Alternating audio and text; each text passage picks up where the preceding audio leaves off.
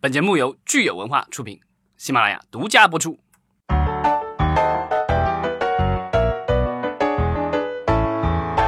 欢迎大家收听新一期的影视观察，我是老张。我是大米，大家好，我是石溪。好，今天我们聊一个新话题落跑新娘。不是啊，——落跑的电影了。哪有那么浪漫？是一件很忧伤的事情。对，落跑新娘指的是这个在婚礼的当天，然后这个逃跑的新娘，对吧？反正今天这么严肃的解释一下这个概念。那当然了，也许人家不明白呢。我觉得落跑电影这个大家不明白的更多，我们可以解释解释为什么聊这个话题呢？就是对，因为暑期档嘛，然后竞争非常激烈，好几个大片，对吧？然后各种厮杀，然后现在市场上的话，就是赢家和输家其实已经很明显了。几家欢喜几家愁是吧？对，然后其中呢有一家就是我们这一部啊《阿修罗》啊，号称是投资七点五个亿啊，据片方宣传是说有来自于三十五个国家，共计一千八百1800人人的这个庞大的主创团队，前后经历五年的这个筹备拍摄完成啊。传说中啊，这个光筹备阶段花了就可能上亿人民币。对，其实差不多，因为我我记得我最早听见这个项目也得好几年了，嗯。然后这个电影的话，就是非常不幸的，在七月嗯七月十十几号，对是跟《邪不压正》是同一个档期，对同一天上的同，一天上，七月十五号。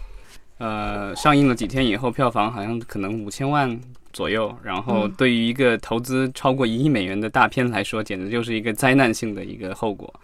对啊，大家一个就是票房，一个是口碑就太差了。对片方，其实在下映之前，就是那个就是片方等于是在这个微博上发了一个通告，说这个经多家投资方共同决定，然后这个撤档。然后这个这可能之后再择期再上吧，但是就是在这之前，其实片方还做了另外一个事情，就是在网上和这个 豆瓣撕逼 不呃不这回不是豆瓣，这回是猫眼，嗯，哦，对，这回是和猫眼这个跟毕导呃不大一样的呀。这个毕导当年是为了这个逐梦演艺圈和这个豆瓣儿死，然后这一回的话就是我们的片方阿修罗的片方是因为啊、呃在猫眼上的评分与这个淘票票上的评分之间的过于悬殊而这个进行了一场这个网络的这个撕。嗯哼但是我觉得这个可能更反映一些问题吧，就是如果说豆瓣儿大家会说太小众、太文青，那猫眼儿和淘票票这种更大众的评分网站，是不是更反映一些观众普遍的口味？无所谓口碑啊、票房什么样的，这个这个之所以这部片子我们今天要拿出来聊，是因为嗯。他做了一件非常这个有益于常人的事情，就是紧急撤档，就是在上映了，常人，对啊，就是在上映了几天以后，就是突然这样撤出了这个院线，其实这也不是第一次了。中国其实之前有很多的这种上了之后没几天就跑了的电影。对，但是、嗯但是我们可以这么想嘛，每一年上映的电影，嗯对吧？怎么也好几百，对吧？这么多年上映了，咱们也至少有好几千部电影了，对吧？嗯？但是就是能，咱们其实在网上稍微找了找，然后这个其实去也能够找出来这种上映以后再撤档的电影，其实是屈指可数的。对，而且体量之大哈，像阿修罗这么大的也是比较很少少见。嗯对，因为他毕竟这么大投入，他就相当于彻底放弃回本了这件事儿。嗯，就是但嗯也不知道这个他他们是到底是怎么想的。对，他有几种，一种其实是就是就是撤了再也不上了，就是及时止损；另一种可能是觉得这个档期不太好，可想换一个档期再上那种，对吧？之前的片子我们也可以大概说一下有哪些是不同的情况。对，去年的话其实是有一部就是张扬导演的这个电影《皮身上的魂》。是这冈仁波这部其实是齐的姊妹篇，对，这嗯两部电影一个是纪录片，一个是剧情片，但同时拍的都是这个西藏题材的。然后嗯冈仁波齐去年是创造了，去年夏天等于是创造了。呃，等于艺术片，对对小成本艺术术片在国内的票房奇迹，大概好像票房到九千多万，还一个亿，嗯这已经是非常了不起了。冈仁波齐下映后的可能嗯一两个月，然后就上了这部《皮身上的魂》，但这一部电影的话，很显然没有能够延续上一部的那个态势，啊、最终好像票房非常不理想，最后是五上映五天后宣布这个撤档，然后说是因为这个票房不佳。那《皮绳上的魂》倒是有其他可能性，比如它可以试试艺术院线。嗯嗯，对，但是这个其实也过去一年了，这部电影好像至今也没有再重新上映。其实这已经不是乐视跟乐视相关电影的第一次了。之前那个就是在一去年的十月份，乐视有另外一部电影也是紧急撤档，就是呃那一场呼啸而过的青春。这部电影是国庆档的，然后对是五十月去年的十月五号上映，然后上了几天以后，也票房据说只有八百多万吧，不到一千万的票房。然后跟同档期，当时去年的话是应该是《羞羞的铁拳》对对最火的时候，然后当时他拼不过，所以呢就撤档。撤档了以后，现在也是过去了一年不到一年，不到一年的时间，，但是这部电影现在还是就是没有和这个广大观众见面了。那就不知道能不能最后见到了哈。这种撤档的，好像还没有说撤完了之后再上的案例。还是呃有的，，有有有有撤完了再上的，比如说那个呢，白幽灵传奇是吧？绝命逃亡，对，这部也是一部合拍片，然后也是这种历史的，但不是不是魔幻的，是这种古装动作片，对吧？对，对，然后这中外个合拍，对主角是中方是刘亦菲，然后啊、美方的话是这个尼古拉斯凯奇嗯和《星战前传》的那个主角嗯呃 Hayden Christensen。但但他这个电影稍微有点不一样，就是已经开始卖票了，但是没嗯上映。然后因为预售非常不理想，最后在上映的这个前一天，然后片方决定临时撤档。嗯，嗯，那之后他那些票只能再退款退了呗。对他退，嗯他应该可能是退了，因为这个他不让影院放了，那影院没办法，只能够是退退钱了。嗯但是这个电影后来其实后来还是再上了，最终这个但是票房还是不理想，最终的票房好像就两千多万。嗯对，对啊，这个好像应该也是花了好几亿的成本拍的，因为怎么说也有一个中美合拍片嘛。对，对然后那个导演其实是倒是名不见经传，他其实是美国的一个动作导演，叫啊、尼 Nick Powell。对，然后这个其实跟阿修罗是有异曲同工的，这是阿修罗的初级版。对对，因为其实阿修罗这一次的话，大家都关注到的都是他的主角是这个吴磊啊，然后有的刘嘉玲刘嘉玲、梁梁家辉，对，但是他其实。呃，他的导演对他的导演其实是叫张鹏。这个张鹏的话，原来应该是在海外，应该是加拿大那边啊、呃做武武术指导，之前还参与过一些就是像《海扁王》之类的一些美国的这个大片儿。嗯啊、他可能是做武指替身什么之类的。然后后来就回国发展，然后就作为导演。之前拍过一部电影叫《城市游戏》，嗯是那个释小龙和呃释小龙和谁主演的？听上去像是一个城市犯，呃像一个现代犯罪类好像在也是在韩国好像有包括了一部分在韩国的戏份。哦就是我看过一些片花，就是有追逐啊什么。这部片子也也没有多少人看过，当时应该是在院线里上了，但是没有任何的影响，然后这个嗯片子就过去了。但是就很快，这个导演就接到了这个新片，然后就是这一部这个史无前例的《阿修罗》。对，当时宣传就是说这个电影的这个投入会超过一亿美元，然后后来确实也是有了一些大，就是但主要是国内的大牌明星，因为这部电影好像片子我还没看，但是在在拍摄过程当中，我知道他们找了很多的外籍演员，因为它是一个所谓的呃魔魔幻幻的这个电影嘛，嗯所以他想打造的一个世界是说有有有有有中国人，也有也有这个外国人的这个存在的，就是有他有有一些这个白人的演员参与的这个演出，就就是说不但是都分那个国国籍、不分种族的这么一个，但好像他们找的这些演员，并没有说像其他一些电影，比如说类似于这段时间刚上过《动物世界》，是找一些稍微国外稍微知名一点的这个演员进行客串或什么的。他找的这个好像都是一些很多，好像感觉都是在中国居住的一些毫不知名的外籍演员。嗯对，有可能就不是专业演员，然后他只是因为有长着一张外国脸，然后去参与了这部电影的制作。嗯，对啊，所以就是他说这个成本这个有有一亿美元，我也就是我们也不知道他具体是花在哪方面，也许是置景，或者是服装，或者是后期特效吧。但是在演员上的这个花费，至少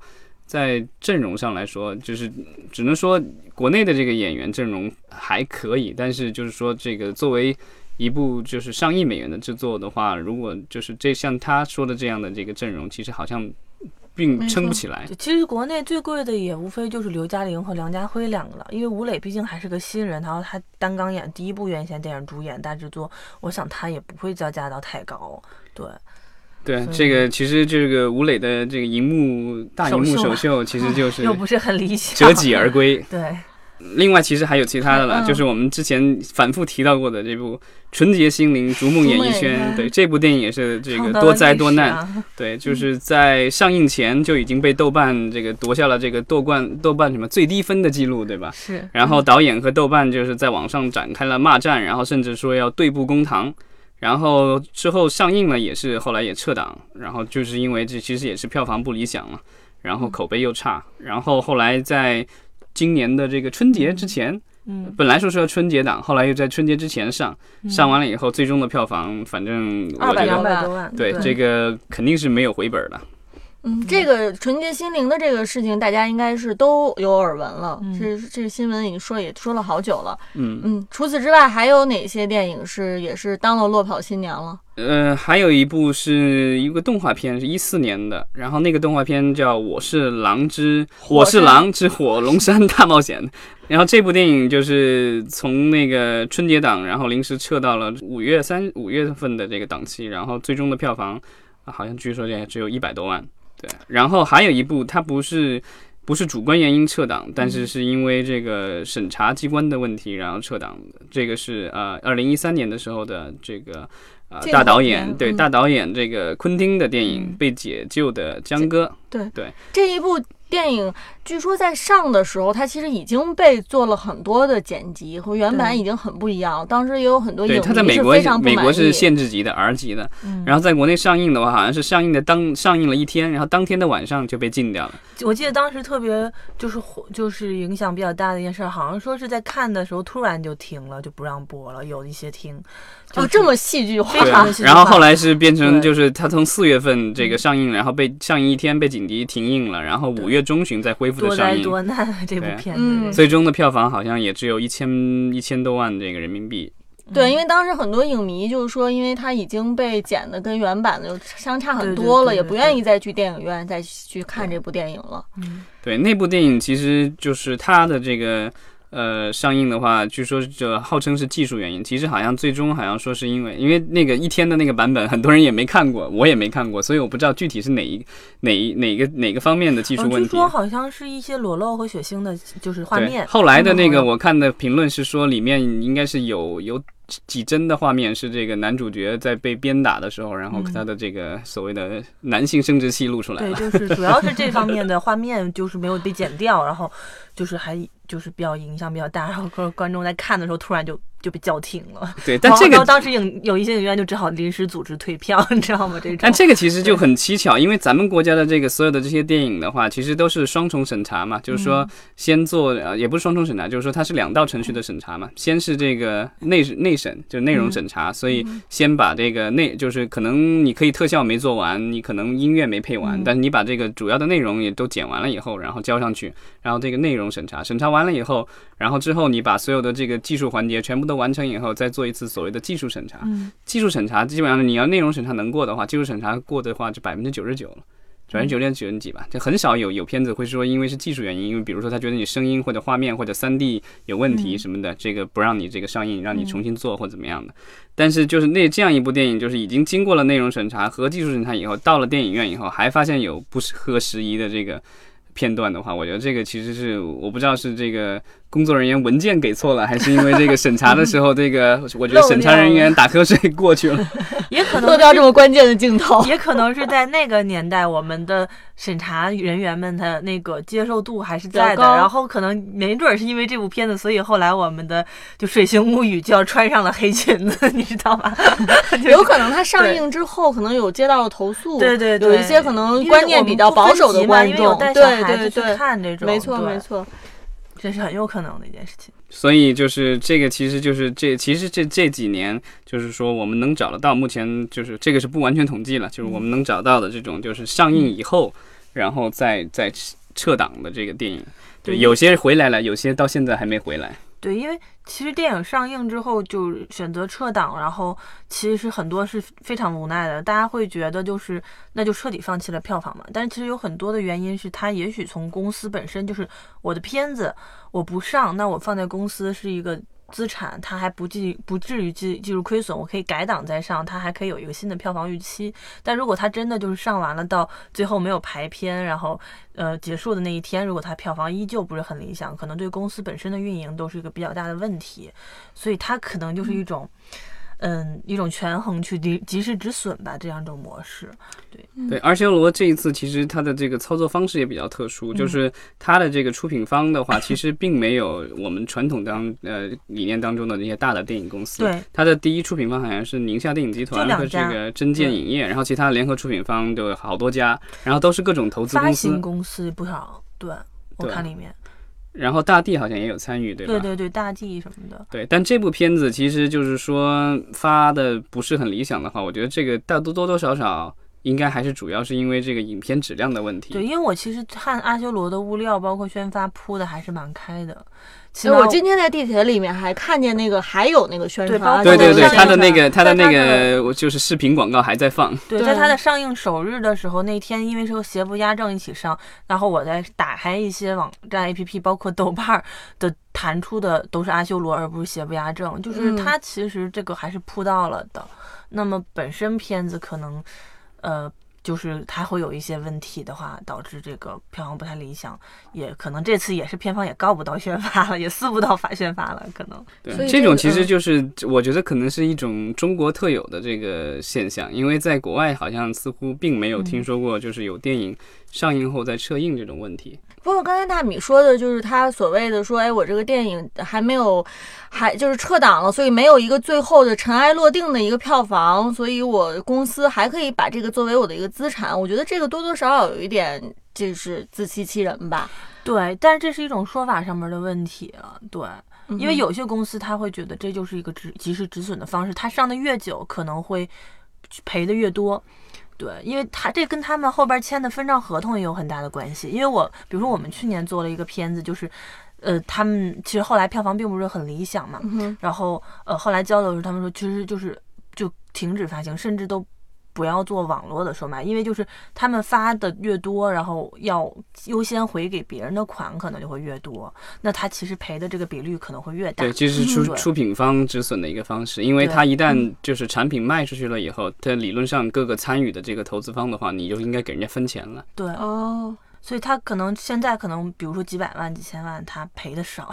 到时候按照这个比例，他可能赔的就会更多，这也是有可能的。而且就是呃，有一些的那个回款的话，其实是在你下映后的多久，然后这个做做回款，对吧？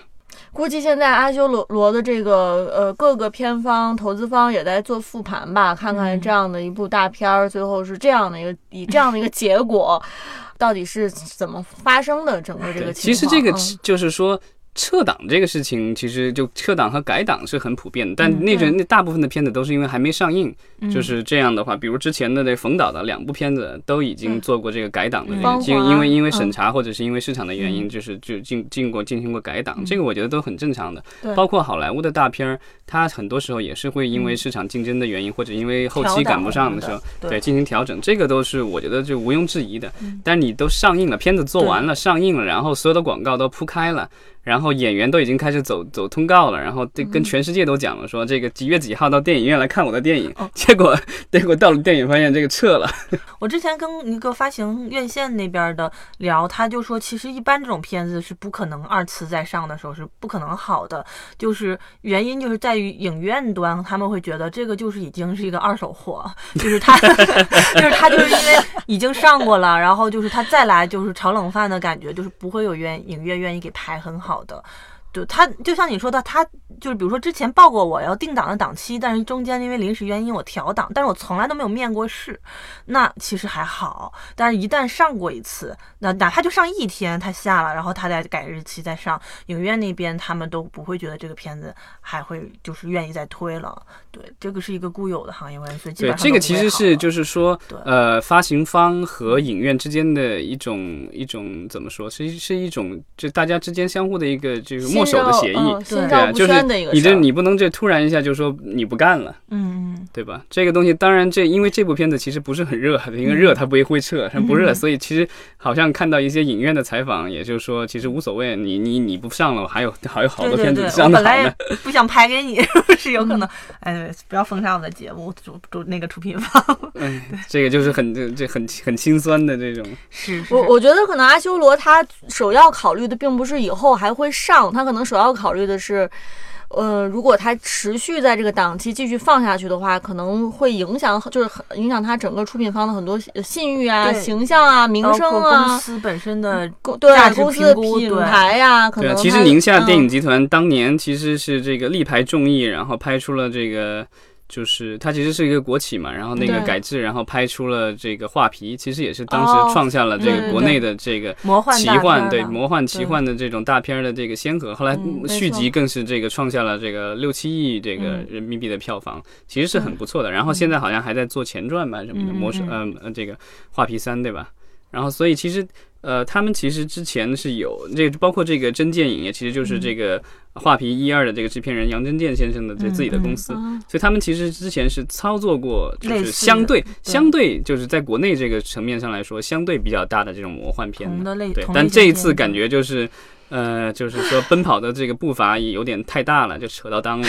或者是说，其实我们在聊这个项目，在一开始初始的时候，其实尤其像这么大的项目，它从开始策划到最后上映中间的间隔，可能是一个很长的周期，三四年、四五年都是很有可能的。那么我们要对市场做个预判，其实我们可以看过去的这几年中国的。古装魔幻、古装奇幻都在走下坡路，呃，都不说魔幻奇幻，古装片儿电影都在走下坡路，就是市场可能已经不在这儿了。也许那个对就连《年代指环王》系列，还包括的《霍比特人》《霍比特人》，其实在在中国票房也不是说有那么理想。所以就是可能正好他们当年做这个策划的时候，他们没有很好评估这个产品周期到这个节点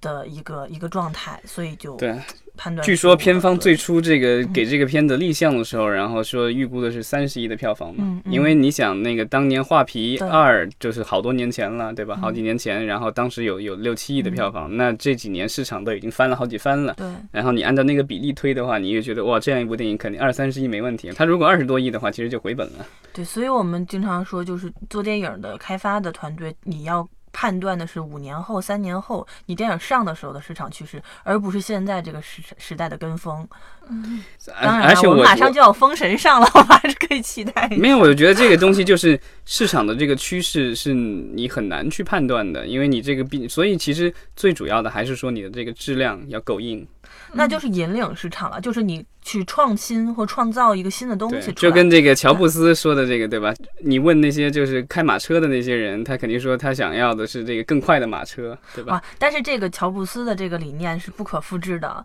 因为是这个世界上有多少家企业能够引领市场，但大多数企业是在一个安全区域内去比较相对稳健的去评估一个产品周期，因为一些类型片我们去研究它，比如不管国外还是国内，它有那种长期需求，也有短期需求。我之前之前看过一本呃书，会说就是。说电影行业非常像时尚产业，比较像 fashion，它有一个轮回周期在里面，尤其是一些比较新的题材和类型，它有一一段时间，娱乐产业都很像，但是它也就好像有一阵儿这个僵尸特别红，然后这个对国好莱坞拍一堆的僵尸片。现在最近一段时间，好像这吸血鬼、吸血鬼僵尸什么之类又不那么红了。对，就是你你要看你去调查你周围的竞争对手和你。就是大家有一段时间，如果比如说都会扎堆儿的时候，它必然会消耗观众的审美。嗯这个东西我觉得是需要判断的。嗯，其当然了，实这个就是说，是整个大众文化，它之对所以成为大众文化，它就是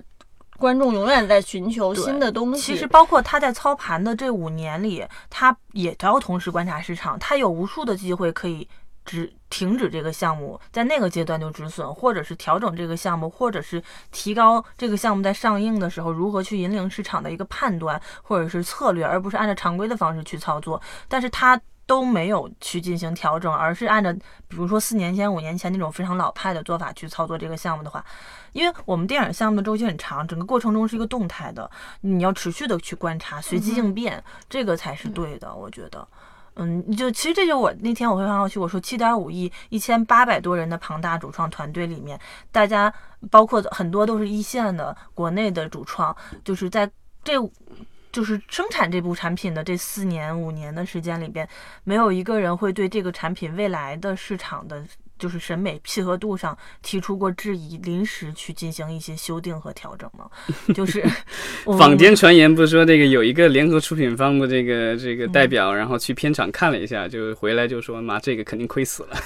对，因为就是很多人正常大家的第一反应都看过预兆啊什么都会心里打个鼓，就是我就会想说，我们做电影的一些人，尤其是制片人和新拍板的人，千万不要自己骗 自己。没有，但是就是很多的这个，不管是中国还是外国，这个所谓的很多亏损的很厉害，就是所谓的，嗯然后口碑也很差的一些电影，它其实它整个电影从头到尾，其实我觉得就参与的人那么多，肯定有无数的人都知道这片子肯定不行，但是大家都是挣薪水的，其实也 也就不也就无所谓了，反正这个东西所谓的皇帝的新装嘛，对啊，就是嗯我能不说我就不说，我把我的薪水挣了，我做下一个项目去了。这个我嗯这东西又不是陪伴我一辈子，这个其实主要受损失的是投资人。嗯那投资人的话，很多都是非专业的投资人，他也不会说天天盯着这个项目看，他还有各种其他的房地产乱七八糟各种我项目。我们的这两位投资人，真建影业的制片和宁夏电影集团，其实算是我们行业里边资历比较深的专业制片其实不，是了，宁夏的话，好像拿得出手的就只有这个画皮系列，他其他的都没有。然后这个真剑影业其实也就是杨真剑先生，他其实也就是主要经验来自于画皮，他这个其实是比较单一了。然后他可能照的那个套路，他比如说一两亿的成本的时候，我觉得他还罩得住。但是到到七亿的成本的时候，他其实我觉得是因为制片人经验不足，然后没罩住。这就叫就是不进则退，是吧？如果原地踏步，就会被市场的洪流席卷走，就是这样子。嗯，对所以咱们看那个《封神》的话，它号称是三部连拍，然后嗯每一部成本可能十亿，对吧？嗯好像是这么说的。人民币哈，对，十亿人民币。然后，但他的那个套路的话，他至少我觉得就是他这个请来了这个姜志强做监制，对吧？人家也是做参与过这个中外大片的。嗯嗯，然后也请了这个《指环王》原来的监这个这个制片人之一，嗯呃，演员他们虽然都用新人，但是就是说，据说是要把钱都砸在视效上面。对，嗯所以我觉得目前来说，好像还没有说看到有这个就是特别像类似于像阿修罗那样的，就是各种不不祥的征兆。对，我们可以期待一下，因为目前封神还没有放出任何的物料嘛。呃，据说是今年要开拍了，对对，我们到时候可以看一下最终出来的成色是什么样的。对，因为我会觉得，因为大家都在强调做魔幻要把所有的钱都投在物料上，但我其实觉得最核心的还是也还要关注这个核心的审美、故事的审美和盖设的审美。因为我们包括比如说《西游记》，我们春节也盘点过了哈，已经做了三年了，它其实到今年的特效效果我们也看到了，其实。进步还是蛮大的，但是可能是因为故事本身的一些失利，导致就是开始走下坡路了。所以我觉得对于观众来说，其实我们要真拼特效，我们年年那么多好莱坞大片引进，我们也拼不过人家，人家更就是相当于这一回我们观众看过更高级的了。你拿出一个东西，大家无非只是说。可 就是体贴一下国产片儿，说有进步，但不会说哇真的牛逼到多少，你是匹配不过好莱坞的。所以我觉得我们的核心还是要抓住中国人真正的审美在哪儿。对，行，那这个就是希望我们将来这个撤档的这个电影越来越少吧。就我觉得这种肯不是一个这个好良好的市场风向。对对对对，也算是希望这一次这么大投资的片子的这个给很多的开发公司敲一个警钟警钟，提一个醒儿。对，但其实这部电影已经好很多了，因为曾经还有一部这个同样巨大的电影，嗯就是这个上都没上是吗？对的，就是叫什么《美人鱼帝国》还是什么《人你鱼帝国要是说》？投资巨大上都没上的片子，那那是太多多了。没有没有，人人鱼帝国比较特殊，是当年那个就是山西的煤老板投的，然后上过《华尔街日报》，然后被世界各地的媒体报道过，然后最后这部电影就草草收尾，因为可能就是。对，换了三任导演，然后演员也换了一波又一波，然后曾经还请来过零零七女郎什么之类的，然后国内的众大咖也都参与过，然后得结果得到好华盛，我就《华尔街日报》的那个评论，我印象深刻。他说那个记者到了片场以后，发现这个现场的这个服装道具就好像服装就感觉是像是呃参加了一个特别糟糕的这个就是万圣节 party。纵观就是这么多年，再加上美人鱼，我只能说冰冰姐命苦。你说那那叫日月人鱼，嗯，对，对啊，那是另外一部没上。啊你说的是哪部啊？我说的是《人鱼帝国》，这个哦，好吧，对啊，《日月人鱼》是另外一部没有哦上的。这部片子也是非常的悲催，是这个冰冰姐在法国拍的，然后这个嗯男主角是皮尔斯布鲁斯南，还？是唯一一部是哪个卢浮宫吗？开放取景的地儿是吧？对啊，然后这个冰冰演的是一个人鱼嘛，人鱼嘛但好像据说是因为。呃，这这部片子没上，是因为和外方的这个各种版权的纠纷吧。嗯然后后来这个片子的后期也没做完。其实最初还宣传过，说是呃派拉蒙会全球发行。嗯，然后现在的话，这部电影好像也是遥遥无期了。据说也是花了可能四五千万美元拍的。